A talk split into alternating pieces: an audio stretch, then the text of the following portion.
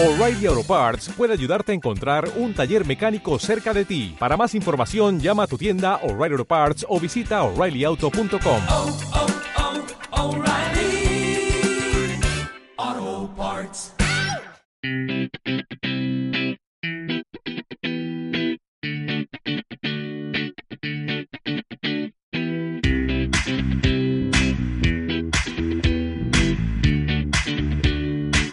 Bienvenidos al Magazín por Momentos. Ahora comienza Ciudadano Electrónico con José María Cortés.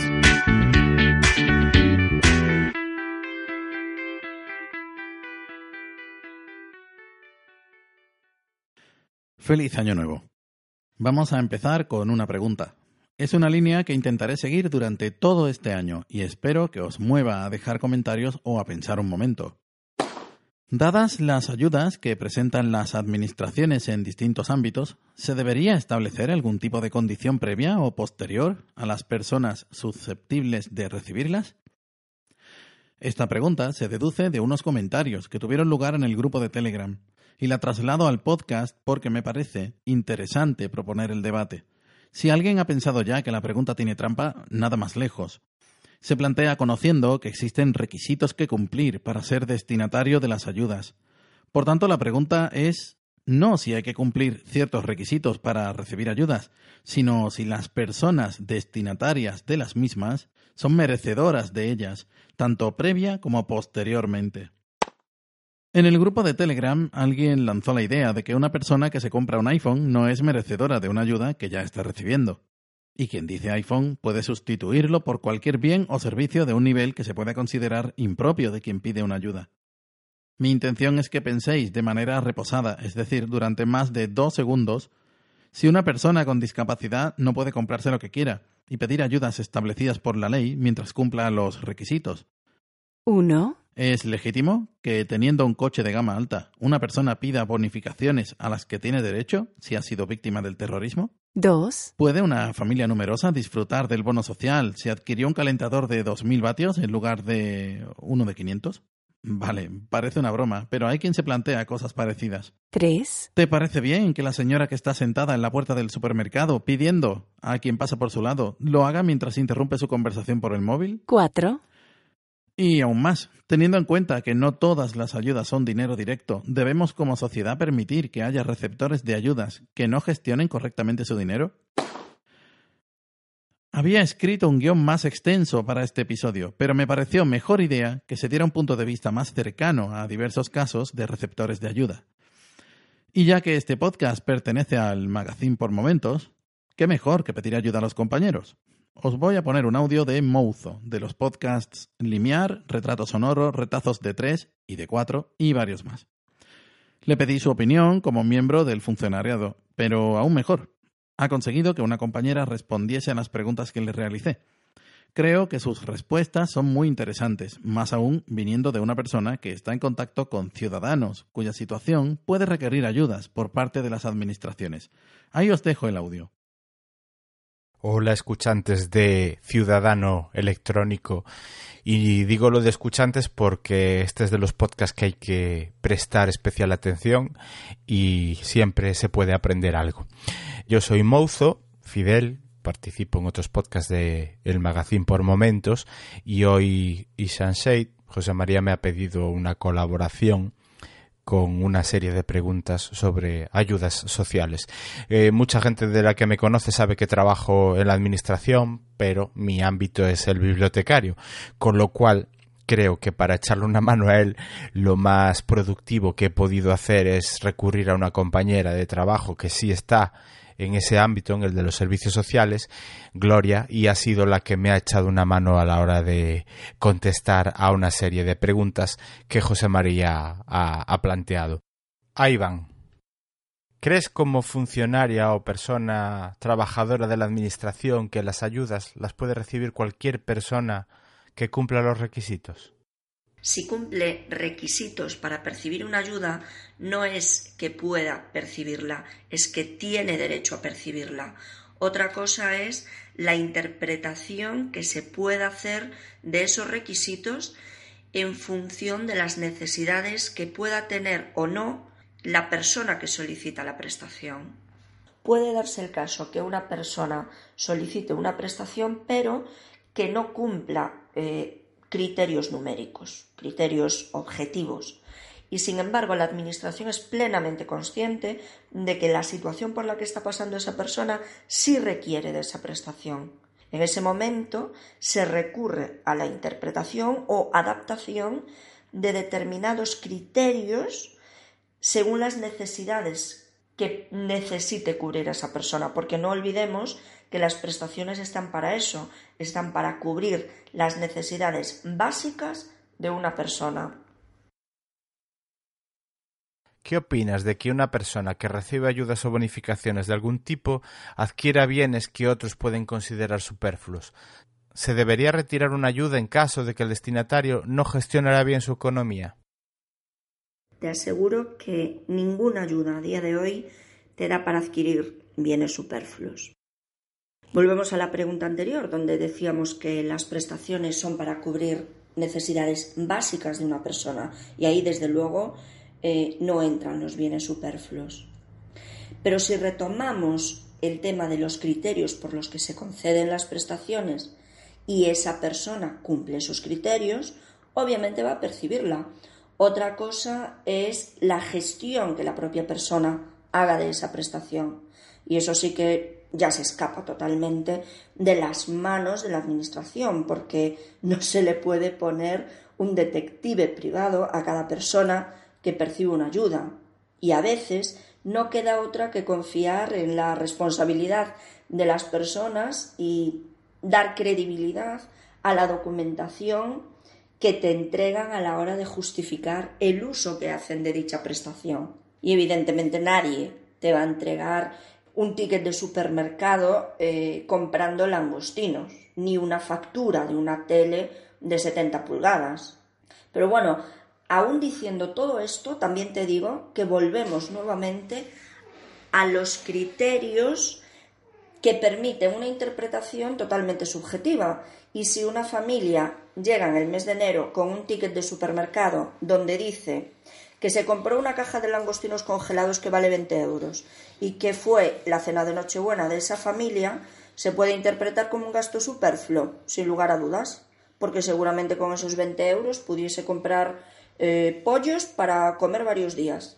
Sin embargo, si hacemos examen de conciencia y analizamos la trayectoria anual de esa persona y vemos que cumple estrictamente con todos los requerimientos y exigencias que se le hacen a lo largo de todo el año, creo que no pasa nada porque el día de Nochebuena la familia cene una caja de langostinos congelados de 20 euros, aunque la mayoría pueda considerarlo evidentemente un gasto superfluo. De todos modos, quizás a veces o incluso en muchas ocasiones deberíamos eh, poner en práctica la empatía y ser capaces de ponernos un poco del otro lado, de imaginarnos cómo nos sentiríamos nosotros mismos si tuviésemos la necesidad de solicitar una ayuda o si tuviésemos la necesidad de eliminar obligatoriamente todos nuestros gastos superfluos, porque seguramente la mayoría nos vendríamos abajo. Y seguramente un pequeño gasto superfluo sirva muchas veces para que sigamos adelante y cojamos un poquito de fuerza para seguir intentando salir de la situación por la que estamos atravesando.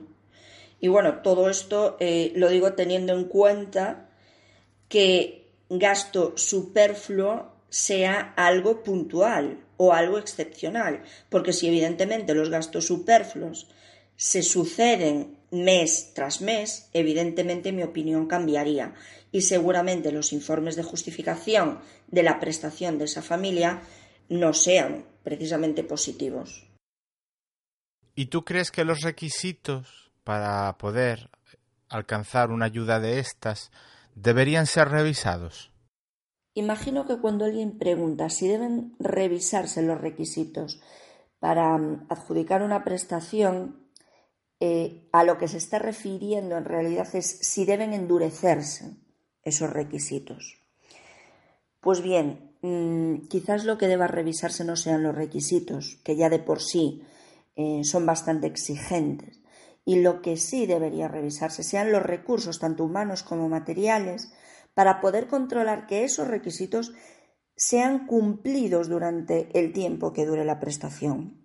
Pongamos como ejemplo eh, un ayuntamiento de unos 32.000 em, habitantes, de los que aproximadamente un 15% perciba algún tipo de prestación asistencial, sea municipal o sea autonómica, y que sea el personal de ese ayuntamiento el que tenga que hacer el seguimiento mensual de esas prestaciones. Pero resulta que en su plantilla solamente cuenta con tres trabajadoras sociales para hacer ese seguimiento de cada una de esas prestaciones. Eso es totalmente imposible. Pues ese es uno de los requisitos que se suelen pedir en las prestaciones, el seguimiento mensual, que de por sí como mm, requisito es estupendo, porque nos ayudaría a ver la evolución de esa persona o de esa familia desde el minuto cero y entramos muy cortos de tiempo, en un mes, porque se exige visitas a, domicilio de esas familias, los seguimientos laborales de esas familias, el número de entrevistas laborales a las que asisten, el número de postulaciones en ofertas laborales, los gastos mensuales, sea en la compra, teléfono, es decir, un seguimiento bastante, bastante estricto. Pero insisto, es totalmente imposible controlar todos esos requisitos y hacer esos seguimientos con los recursos de los que se dispone la Administración a día de hoy. Con lo cual, quizás los requisitos no sea lo más urgente a la hora de revisar en las prestaciones. Y finalmente, ¿qué piensas de las personas que viven de ayudas y no trabajan? Bueno, aclarar que de las ayudas sociales no se vive, como mucho se sobrevive o incluso se malvive, porque dan para lo que dan y encima en las condiciones en las que se dan. Cuando firmas un compromiso eh, donde permites que un extraño, el funcionario de turno, se inmiscuye incluso en el terreno más íntimo de tu vida privada. Por eso eh, yo no me creo que nadie que pueda permitirse vivir sin esas ayudas desee vivir de ellas. Pero bueno, eh, la pregunta es que qué me parecen las personas que viven de, de ayudas. Pues mira, mm, pienso exactamente lo mismo que de algún compañero mío que va al trabajo a calentar la silla y a esperar que llegue final de mes porque vagos profesionales y vividores sociales hay en todos los ámbitos. Y evidentemente, claro que no me gustan, pero eh, no podemos exterminarlos. Como habréis comprobado, las respuestas son claras. Es responsabilidad de las administraciones facilitar las ayudas a quienes cumplen determinadas condiciones. Y es responsabilidad de los ciudadanos cuidar sus condiciones económicas. Pero en muchos casos, las ayudas no dan para lujos, y una gran mayoría son dispensadas para un fin específico, no dinero directo, como el bono social, por ejemplo. Además de las respuestas contenidas en este audio, también están las opiniones que se vertieron en el grupo de Telegram, y espero que dejéis también la vuestra, ya que, como dije antes, el debate me parece interesante. Podéis hacerlo en los comentarios de iVoox, en Twitter y Telegram buscando Ciudadano Electrónico. Y por supuesto, podéis ayudarme comprando los libros electrónicos en Apple Books, cuyos enlaces podéis encontrar en las notas del episodio, incluyendo el reciente Familia Numerosa Ayudas. Asimismo, también podréis encontrar los enlaces a los podcasts de Mouzo. Creo que todos los podcasts de Mouzo son muy interesantes y por eso quiero compartirlos. Espero que la información y en este caso la pregunta os haya sido útil para reflexionar sobre las personas que tienen alguna dificultad de índole física, psicológica, económica, familiar o de cualquier otra reflejada en las leyes que nos protegen. Feliz año nuevo y hasta el próximo episodio. Este podcast colabora y se difunde en el magazine por momentos si te gusta este programa y lo escuchas desde la plataforma o la aplicación de iVoox, te pedimos que le des al botón me gusta que acompaña este audio. Si lo haces desde otra plataforma y también quieres, puedes hacerlo buscándonos en iVoox.com.